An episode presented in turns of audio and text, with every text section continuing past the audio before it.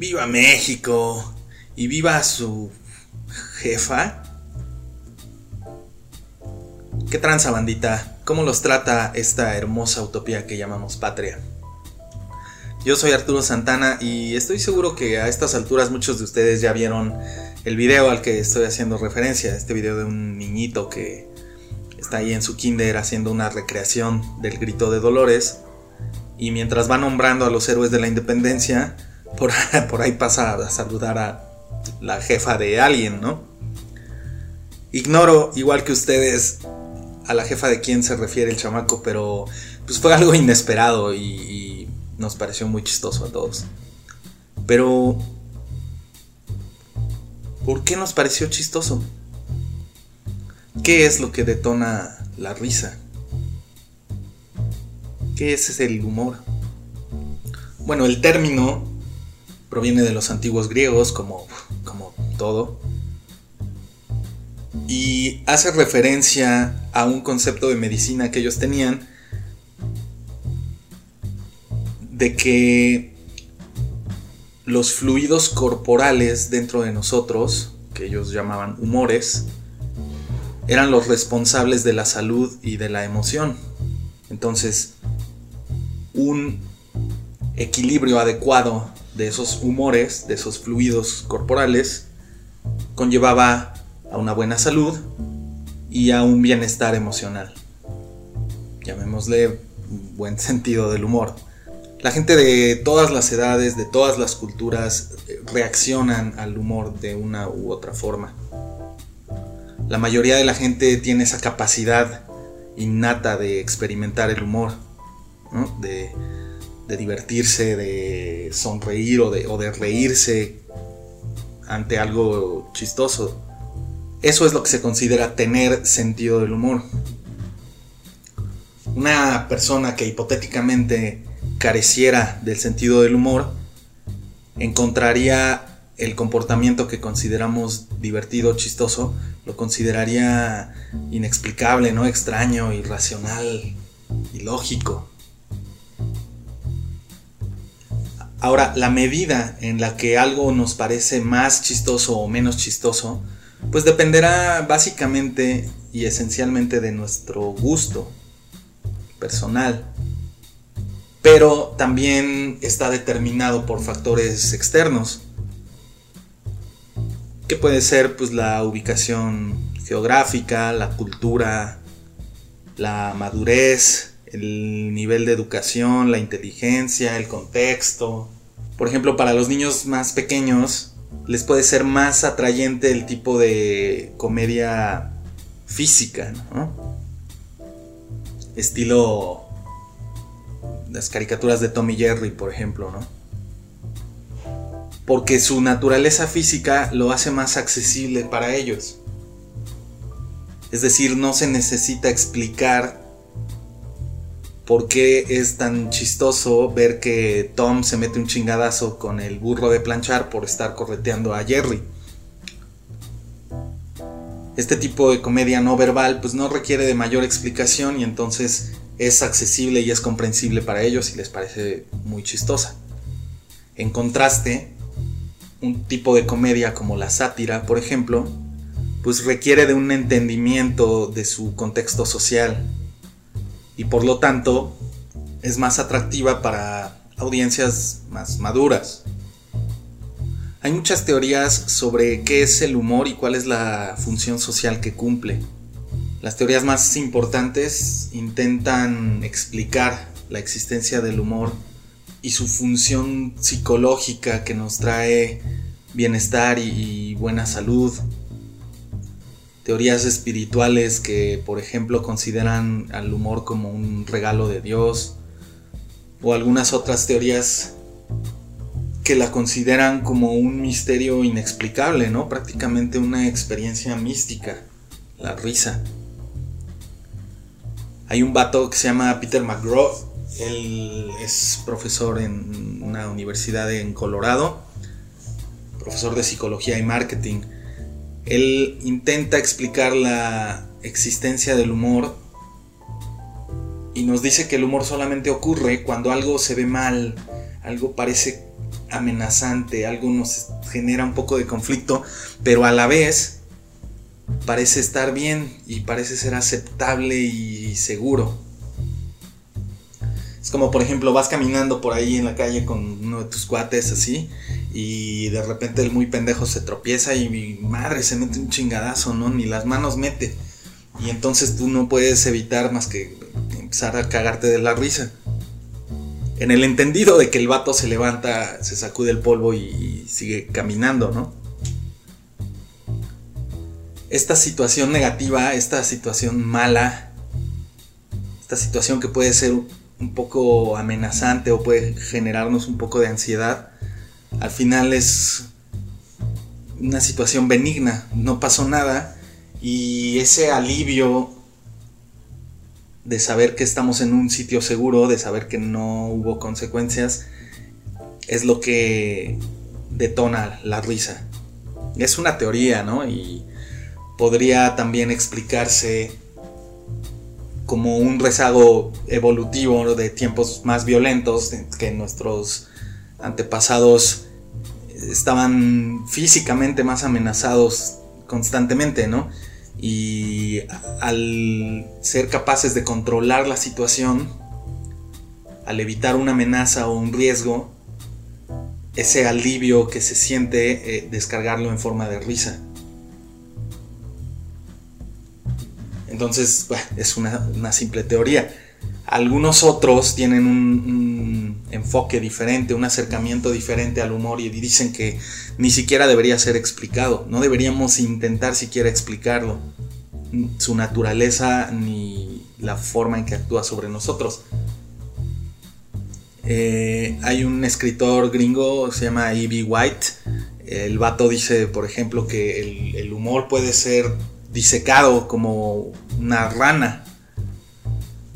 Pero pues, ¿qué chiste tiene si la cosa muere en el proceso?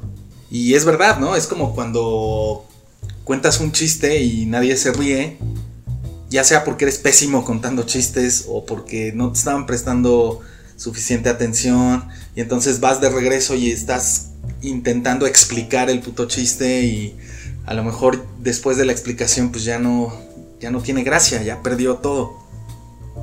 Entonces, con eso en mente, eh, E.B. White dice, no, no, o sea, no, no tendríamos por qué disecar al humor para satisfacer nuestra curiosidad científica nada más, ¿no? Pero como a mí me vale madres lo que diga ese pendejo, yo sí quiero desmenuzar un poco el humor en algunos de sus componentes básicos y en elementos que aislados o en conjunto pueden tornar algo cotidiano en algo chistoso. Y esa información que tomé de un documental de Rowan Atkinson que se llama eh, Laughing Matters. Rowan Atkinson, mejor conocido como Mr. Bean. Y él dice, un objeto puede ser gracioso al comportarse de modo inesperado, al estar en un lugar inesperado o tener el tamaño incorrecto. En el ejemplo del video del niñito eh, en el grito de dolores y tal, pues da risa porque fue algo inesperado, ¿no? Es decir, se está comportando de un modo inesperado y eso nos ocasiona reírnos. Pero además, podríamos decir que el niño tiene el tamaño incorrecto, ¿no? Porque lo estamos viendo personificar a un adulto maduro y calvo y es una pirinolita así de 3, 4 años vestido así como el cura Hidalgo, entonces desproporcionado se ve, ¿no? Y eso también nos genera risa. Uno de los elementos constantes en la comedia es, la violencia, pero la violencia en sí misma no puede ser chistosa, porque nos generaría conflicto, nos generaría ansiedad. Entonces, sí violencia, pero sin la realidad del dolor. Es decir, no es violencia gráfica y no presenta las consecuencias de la violencia en la vida real. En este caso, el tratamiento que se le da a la violencia, quien recibe el acto violento, lo puede tratar de dos formas. Ya sea con una exageración, por ejemplo, le meten una cachetada a un vato así en una película de los tres chiflados o algo y se queda girando, ¿no? Dando de vueltas por el chingadazo esa es una exageración. Y la atenuación, que sería lo, opuesto.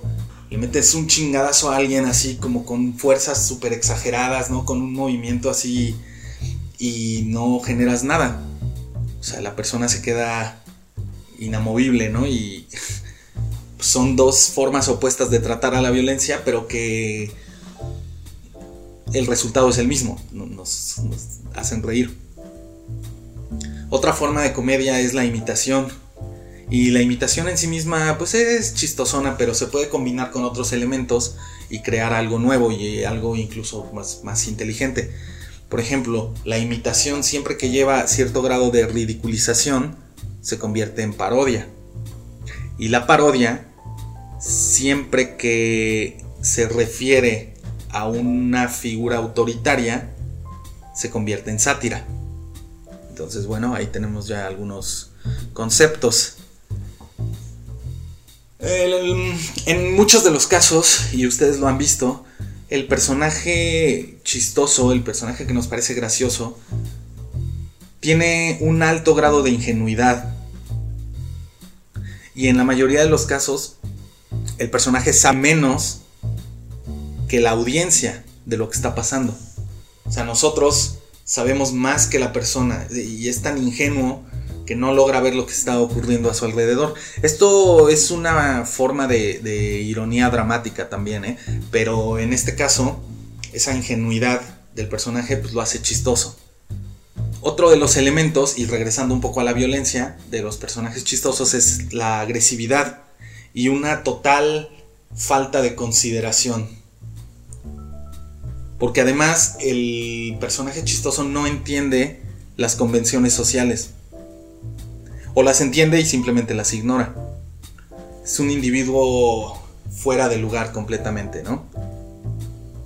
Entonces, si vemos algunos de estos elementos presentes en la comedia, y recordamos un poco la comedia de Mr. Bean, por ejemplo, podemos ver que ya en su apariencia física ya lleva algunos de los elementos que lo hacen chistoso, ¿no? Por ejemplo, el tamaño incorrecto, en este caso de sus ropas. O sea, siempre anda con los pantalones como de brincacharcos, ¿no? Así. Eh, o la corbata muy chiquita, o todo ese tipo de cosas. Bueno, incluso en los payasos, ¿no? Los, los zapatos muy grandes. Esos son elementos eh, presentes en muchas formas de comedia. Y bueno, retomando el ejemplo del vato este que va caminando contigo y por ir pendejeando se mete un chingadazo a ti te puede parecer muy chistoso, pero para él probablemente es sumamente irritante y encima que te estés riendo, ¿no? Y si de plano está muy enojado, tal vez no quede de otra más que preguntarle, güey, ¿por qué te enchilas? Pero no, neta, ¿por qué te enchilas? Pues, pequeños, resulta que los chiles tienen una sustancia dentro de sus semillitas en lo que se llama la, placenta del chile, la parte esponjosita, blandita dentro de la, semilla. Los chiles, dependiendo de la variedad, eh, tienen más o menos de una sustancia que se llama capsaicina, que es la, que provoca esa sensación de ardor, de dolor cuando, cuando comemos chile.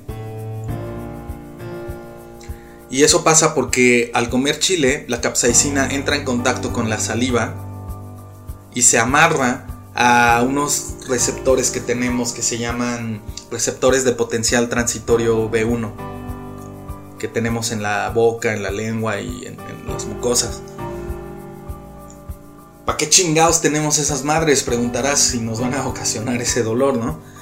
Bueno, estos receptores de potencial transitorio son básicamente unas proteínas que forman parte de nuestro sistema nervioso y que su función está relacionada con la transmisión y la modulación del dolor.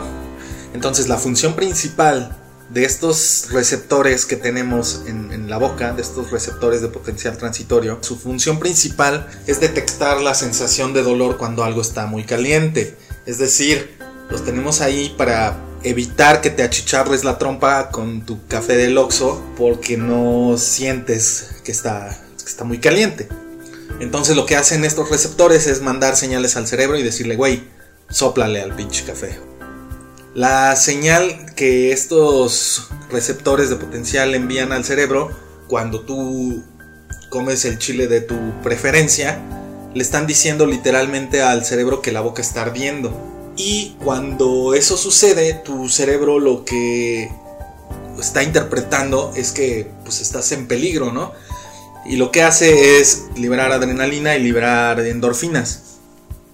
Y las endorfinas pues son unos opiáceos naturales que están presentes en nuestro cuerpo que producimos de forma natural y actúan como un paliativo, ¿no? Como un analgésico para el dolor, pero también digamos que conllevan una sensación de bienestar, de calma, ¿no? Entonces, pinches junkies, ya los caché, esa es la razón por la que nos gusta comer chile, ¿no? O sea, no es una afición medio masoquista al dolor, sino al contrario.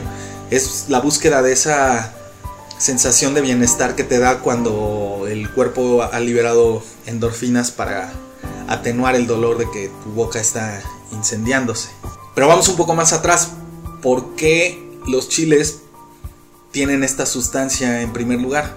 Y bueno, como sabrás, muchas plantas generan pues, sus propios sistemas de defensa porque cuentan con la terrible desventaja de no poder echarse a correr cuando algún animal se las quiere tragar, ¿no? Entonces, algunos generan pues espinas, algunos generan sustancias venenosas, ¿no? Y en el caso de, los chiles, desarrollaron pues esta sustancia que se encuentra presente para alejar a los mamíferos como asumo que eres tú, para que no se las comieran, ¿no? Porque todos los mamíferos tenemos estos, estos receptores en nuestras mucosas que nos dicen, güey, eso no, no, no se come. Entonces básicamente era un mecanismo de defensa para evitar ser engullidas por, por un mamífero. Porque además, y viéndolo desde una perspectiva evolutiva, digamos, las plantas desarrollaron esto que nos afecta a nosotros, pero no a, los, no a las aves, curiosamente. Las aves no tienen estos receptores en, la boca, entonces tranquilamente pueden comer cualquiera de estos chiles sin los efectos que nosotros conocemos. Los pájaros tranquilamente pueden comer el, chile sin, sin, tener esa sensación de dolor, porque no tienen estos, estos receptores. Entonces, de alguna forma, las plantas preferían ser, ser comidas por los pájaros, porque además las aves ayudan a, esparcir las semillas, ¿no? Y esto pues de alguna forma también es como parte del aseguramiento de la reproducción de, de la planta. Por eso, y no sé si lo han notado, pero bueno, gente que tiene, tiene pajaritos o que tiene pericos, así, pues les pueden dar de comer chile sin ninguna consecuencia, ¿no? Sin ningún problema. Y por más que quieras ver a tu perico diciendo groserías así todo enchilado, pues es algo que no va a pasar porque pues no tienen estos receptores en la boca y lengua y se lo pueden comer sin ningún problema, ¿no? Sin que necesariamente signifique que les guste, además, ¿no? Que a algunos pájaros les encanta el chile, ya esa es otra cosa, sí, conozco uno que otro, pero es un tema aparte de a lo mejor otro episodio. Bueno, y si de plano ningún pinche chile les embona, como dicen los elegantes, y dependiendo de la audacia y de la valentía que tengan para, para comer comida picosa, ¿no? Dependiendo de cuál chile disfruten más. Eh, les voy a pasar una lista. Está, en, Wikipedia y la pueden encontrar cuando quieran. Una lista de, de los chiles más picosos del mundo, ¿no? Y no sé si, no sé si lo sabían y si no lo sabían, pues ya, ya lo van a saber ahora. O sea, sí, sí sabían qué mamones, ¿no? Pero bueno. Ninguno de los que están así como en el top 5 es mexicano.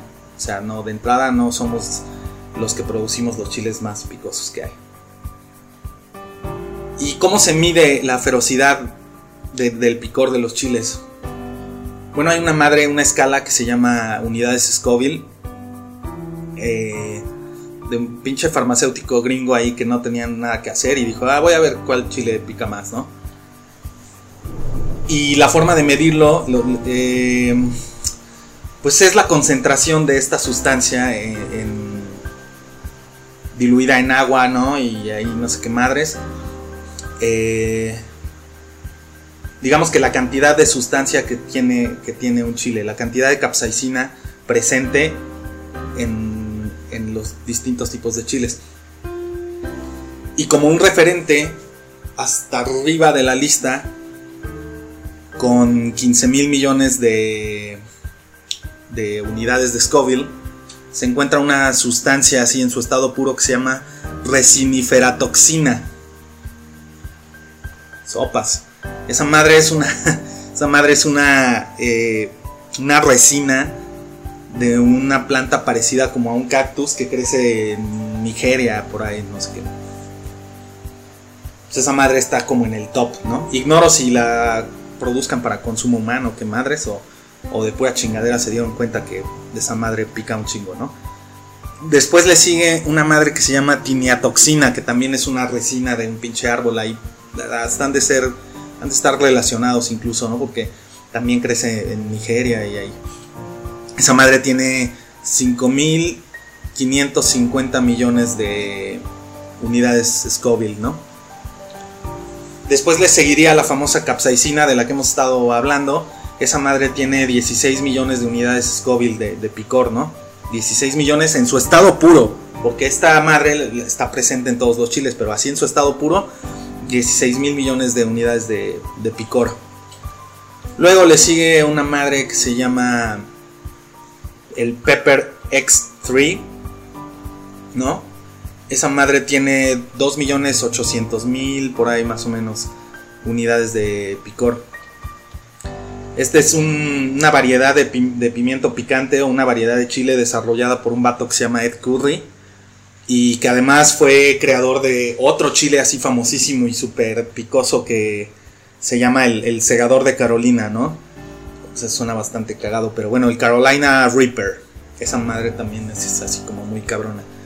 El que le sigue sería uno que se llama Death Strain. No, o sea, imagínense, para empezar, tan no son de México los pinches chiles más picosos que hasta los pinches nombrecitos están en inglés, ¿no? Death Strain tiene como 2 millones eh, 500 mil, entre 2 millones 500 y 2 millones 900 mil unidades de picor. Después sigue una madre que se llama Dragon's Breath, ¿no? El aliento de dragón. Yo conozco unos que también tienen aliento de dragón, pero esos no. O sea, no, no. Es otra cosa diferente, ¿no? Eh, después sigue el, que ya mencioné, el Carolina Reaper. Después sigue una madre que se llama Naga Viper. Eh, o Trinidad Scorpion Butch, ¿no? Que es una variedad de un chile que crece en el norte de la India pero lo trasplantaron y le hicieron no sé qué madres ahí y, ahora lo producen en Trinidad y Tobago, por eso se llama así, ¿no? Trinidad Scorpion Butch o, Naga Viper, ¿no? Luego sigue el Naga Yolokia. El Naga Yolokia es, es el que originalmente de donde tomaron para hacer el Naga Viper, ¿no? Por ejemplo. Y, y este Naga Yolokia es un también se le conoce como el, chile fantasma, ¿no? O Ghost Pepper, así también se supone que está muy cabrón. Crece ahí al norte de la India y de bueno, de ahí se han tomado eh, variedades para, para injertarlo y, mezclarlo con así con, con, otras variedades de chile, ¿no? Después sigue una madre que se llama Habanero Sabinas Roja. De las cinco especies domesticadas de chiles más así cabrones, ¿no? Aquí se incluye el, habanero, que es el, más común, y bueno, otras variedades que no, se encuentran en México. Eh, después en la lista pues, están empatados otros tres vatos, así con entre 100.000 y 350.000 unidades. Está el habanero otra vez, está el Scotch Bonnet, está una madre que se llama Merken, está el chile dátil y el Capsicum chinense, sepa la madre que es eso, ¿no? Pero, o sea, todos esos están arriba de, los chiles que tenemos acá, ¿no? Bueno, aquí ya se incluye, en estas variedades ya se incluye el habanero, entonces bueno, pues ahí va, ahí va nuestra listilla. Eh, después seguiría el, chile manzano y empatado con el chile jamaicano picante y una madre que se llama el piripiri. el piripiri. No mames. Y bueno, después todavía más abajo está entre los 50 mil y los 100 mil el chile Thai, tú la Thai, chile Thai, ¿no? Bueno, chile Thai, el chile Malagueta, el chiltepín, órale, aquí sí ya vienen unos conocidos, ¿no? Entre 50 y 100 mil unidades de picor se encuentra eh, empatado con el chile Thai, el chile Malagueta, está el chile chiltepín y el chile piquín, como ven. A ver, vamos a ver qué dice aquí del piquín. Mm, Capsicum anumbar, a su madre Grass Bliss ¿no? Más conocido como chile piquín o chile amachito. Ah, cabrón. ¿A poco ustedes habían escuchado chile amachito? Es un chile muy picante originario del estado mexicano de Tabasco, donde es muy utilizado para elaborar salsa y como complemento en muchos otros platillos. Ok, está chingón, pero aunque diga aquí que es originario de Tabasco y que se usa para hacer salsas, la salsa Tabasco no es de. no, no, no la hacen con chile de piquín, ¿eh? Esa es de otra variedad, es del. del, del Nagabay, pero una madre de esas, pero no es. no es este chile piquín. Bueno, y luego abajo viene pimienta roja o de cayena, el ají amarillo, sepa, más eso qué. Chile tabasco. Ah, cabrón, ese sí es probablemente el de la salsa, ¿no? A ver, dice. Es un cultivar de Capsicum frutensus o frutenses. Un arbusto que llega a medir 2 metros. A la madre. Mm, de la familia de las solanáceas, originaria del estado de Tabasco. Eh, pero no, tampoco este es con el que se hace la salsa. Bueno. No, porque yo recuerdo que lo hacen con uno con una variedad más cabrona y, gringo además. Eh, y bueno, está empatado el chile tabasco con el calabrese y algunos tipos de chipotle, dice aquí. Todavía más abajo en la escala ya están como que los más conocidos, ¿no? Por, nosotros, de 10.000 a 23.000 unidades de picor. Está el chile serrano, el chile de árbol y algunos tipos de chipotle, dice aquí. Luego, entre los 5.000 y los 15.000 está el chile campana. No, no sé si es albures o qué, pero mm, bueno, no creo. Luego dice aquí variedad de Nuevo México del chile Anaheim y el chile húngaro de cera, sobres. Luego ya está eh, entre las 2.500 y 5.000 unidades de picor, o sea, ya es súper poquito. O sea, ¿se acuerdan? La, la escala empezó con 16.000 millones, cabrón. Y ya aquí con 2.500 unidades está el jalapeño y el pimiento de padrón, que nunca había escuchado eso. Después más abajito está el chile rocotillo y la salsa sirirasha, ¿no? Esa madre que dan en, los buffets chinos, ¿no? Esa madre. Este. Salsa sirirasha o siriraja, no sé cómo chinga sería Mm, dice aquí que es una salsa picante procedente del sureste de Asia, muy popular en Tailandia. Bla, bla, bla. Proviene de la ciudad Sriracha, no sé qué más. Bueno. Eh, después, con mil, entre mil y mil quinientas unidades de picor está el chile poblano. Ya está de los de uh, ahí hasta abajo, ¿no? Entre 500 y 1000 unidades de picor está el chile Anaheim. Y entre 100 y 500 está el pimiento. o sea, no mames. O sea, cualquier pimiento, ¿no? Así. El peperoncini. Esta esta madre que le ponen ahí al. Sí, ¿no? Es, es como chile de árbol así molido. Bueno, esa madre y la pimienta banana. Agarren la onda, ¿no? ¿Qué onda con esa pimienta banana? Bueno, y en cero unidades de picor está el pimiento verde. Y dice junto, no picante. Ay, no mames, gracias, ¿eh? O sea, en el cero puede estar todo, ¿no? Un pinche este manojo de cilantro, o sea, gracias por incluir el cero, pinches monos. Bueno, lo pusieron a lo mejor como una referencia, ¿no? Pero está cagado. Entonces, pues, ¿cuál es su preferido? ¿Cuál es el que quisieran probar? Pues ahí la tienen la lista completita de los chiles más picosos del mundo para que puedan autoinfligirse dolor con el subsecuente subidón de endorfinas y, adrenalina y placer y bienestar. Pero hablando de autoinfligirse dolor, Hesitation Marks es el octavo disco de Nine Inch Nails. Eh, fue lanzado el 30 de agosto de 2013, o sea, seis años ya. Y el escalofriantemente específico título del álbum, Hesitation Marks, es una referencia a un término que se usa para describir las marcas que son producidas al, estar probando un, arma afilada antes de, atentar contra la vida de uno mismo o, por lo menos infringirse dolor, ¿no? Es decir, esta indecisión, eso que te lleva a hacerte daño, sea como una forma de terminar con todo, o sea como un grito de ayuda, en el intento eh, se quedan marcas ¿no? en los brazos. Y bueno, lo que les quiero decir es que tuve oportunidad de ver a una amiga de muchos años muy querida y pude notar en sus brazos esas marcas de duda, esas hesitation marks. Y no está nada chido tener que lidiar con eso. En sus propias palabras es una forma de, de pedir ayuda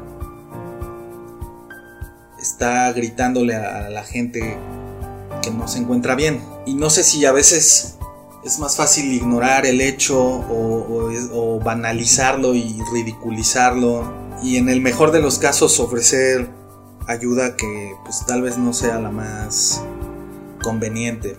Cuando una persona con depresión emite estas señales de socorro pidiendo ayuda, y nos acercamos a lo mejor con la mejor de las intenciones para decir, no estés triste, como si esa fuera la solución. O güey, gracias, ya no voy a estar triste, como, como no se me ocurrió antes.